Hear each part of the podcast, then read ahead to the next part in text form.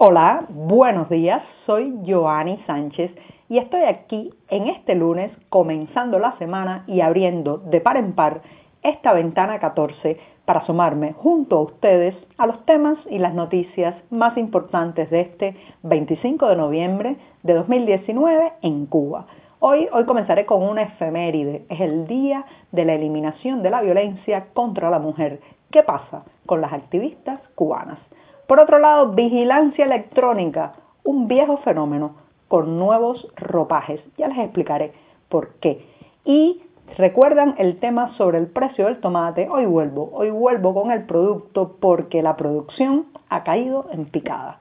Y mientras tanto, las autoridades cubanas convocan a una consulta popular sobre el béisbol.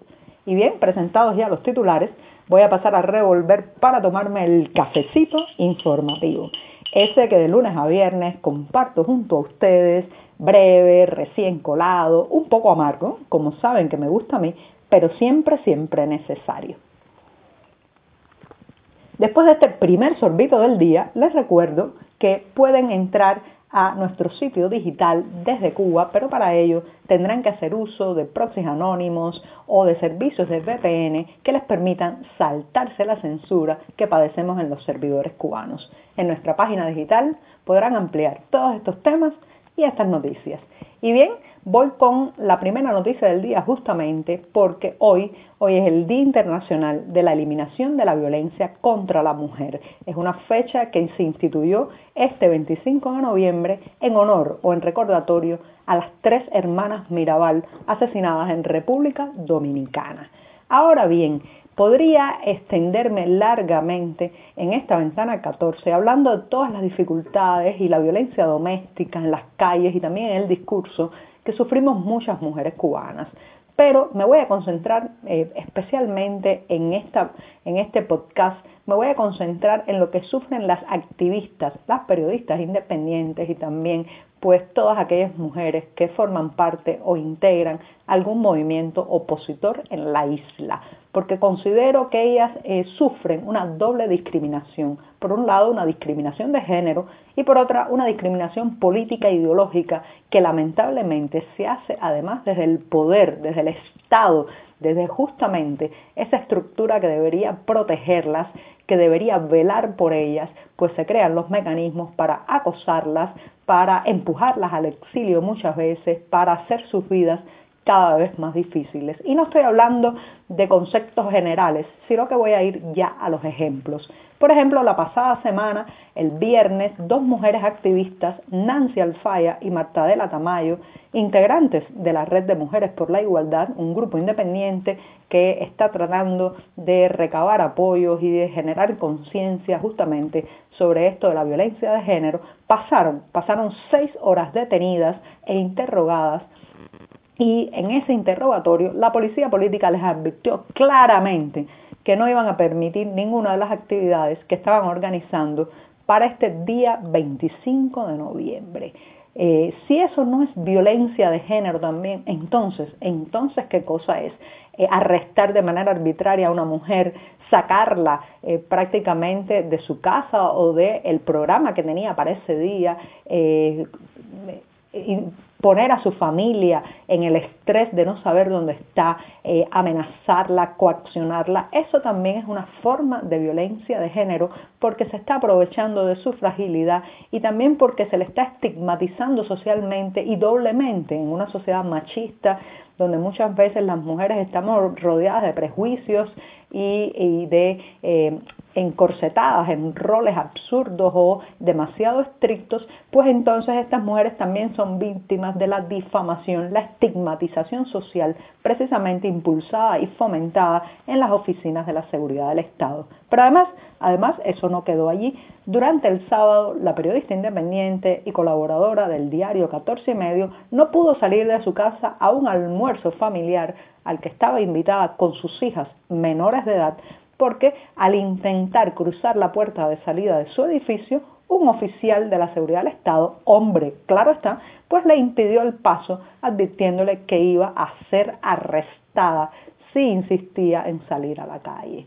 Eso también es una forma de violencia de género y bueno, pues el domingo se repitió el operativo y la represión contra el grupo Damas de Blanco para impedirle llegar a la iglesia de Santa Rita. Aquí, aquí les he puesto tres ejemplos solamente, pero podría pasarme el resto del programa hablando de lo que sufren las activistas mujeres cubanas, que están doblemente desprotegidas y doblemente fragilizadas, si pudiera decirse así, porque vivimos en un país con un poder muy masculino que le molesta eh, especialmente que las mujeres hagan activismo, porque para la Plaza de la Revolución la mujer tiene que ser miliciana, tiene que ser herramienta, tiene que ser abnegada, tiene que ser entregada, pero tampoco, pero no puede tener voz propia. Cuando una mujer cruza la delgada línea roja de obedecer al poder y empieza a emitir una opinión, empieza a dar un criterio, también señala lo mal hecho y si además de eso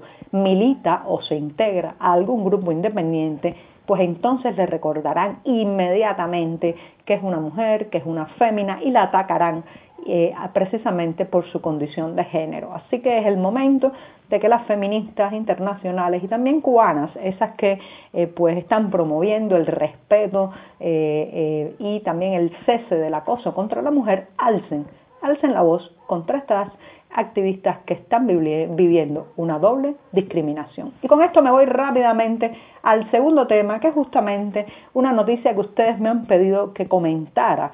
Como saben, la pasada semana el Consejo de Estado dispuso tres normas legales integradas en el ya tristemente célebre Decreto Ley 389.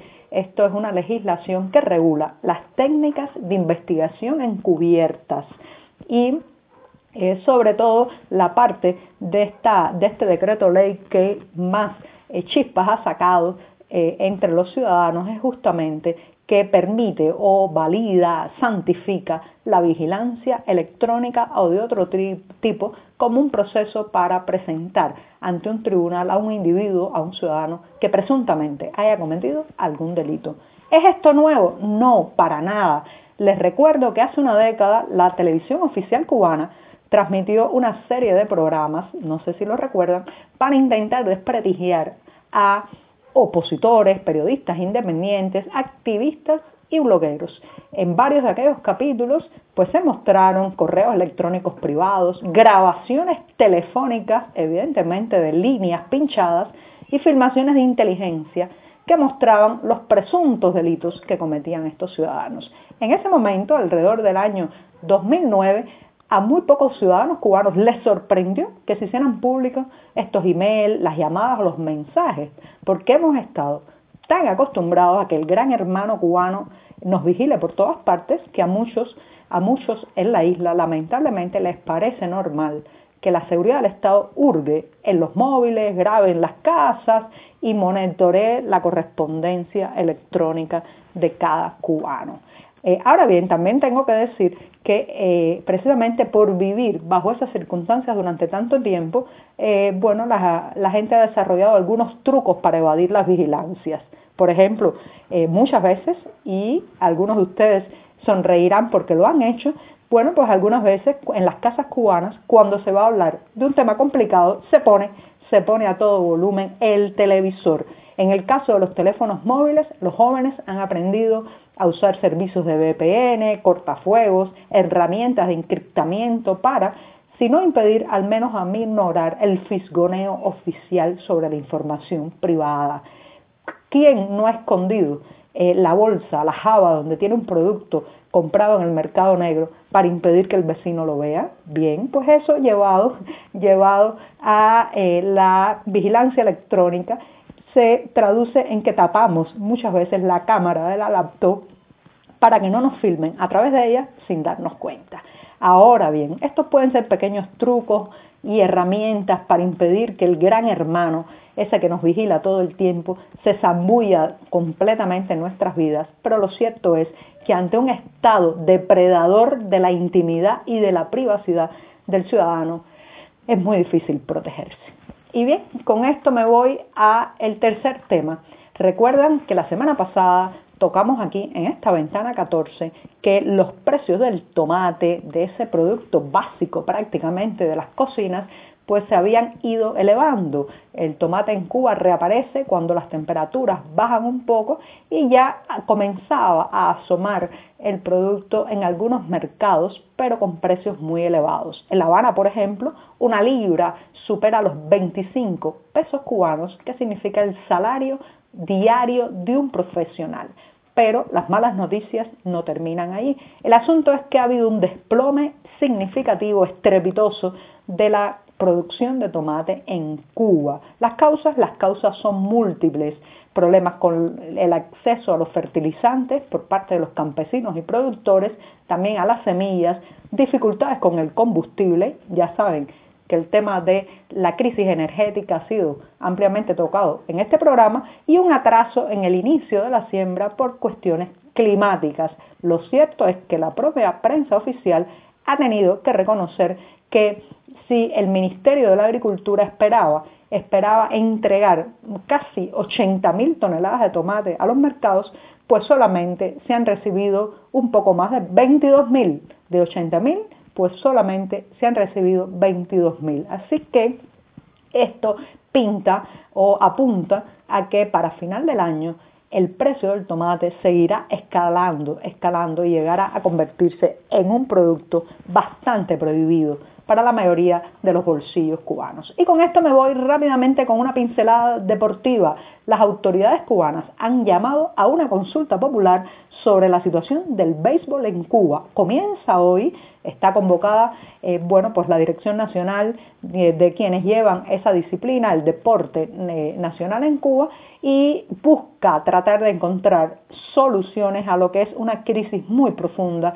de la pelota o el béisbol en Cuba, una crisis que está marcada por la falta de recursos, el éxodo de atletas, eh, también la pérdida de cetros o importantes medallas a nivel internacional y sobre todo por el desgano y el desánimo de los propios aficionados ante la pérdida de calidad del deporte nacional de sí. Así que ahora la consulta está abierta, se puede hacer incluso por correo electrónico. Vamos a ver, vamos a ver si hay arriba escuchan lo que tiene que decir la gente sobre la pelota cubana. Y con esto, con esto me despido hasta mañana. Muchas gracias.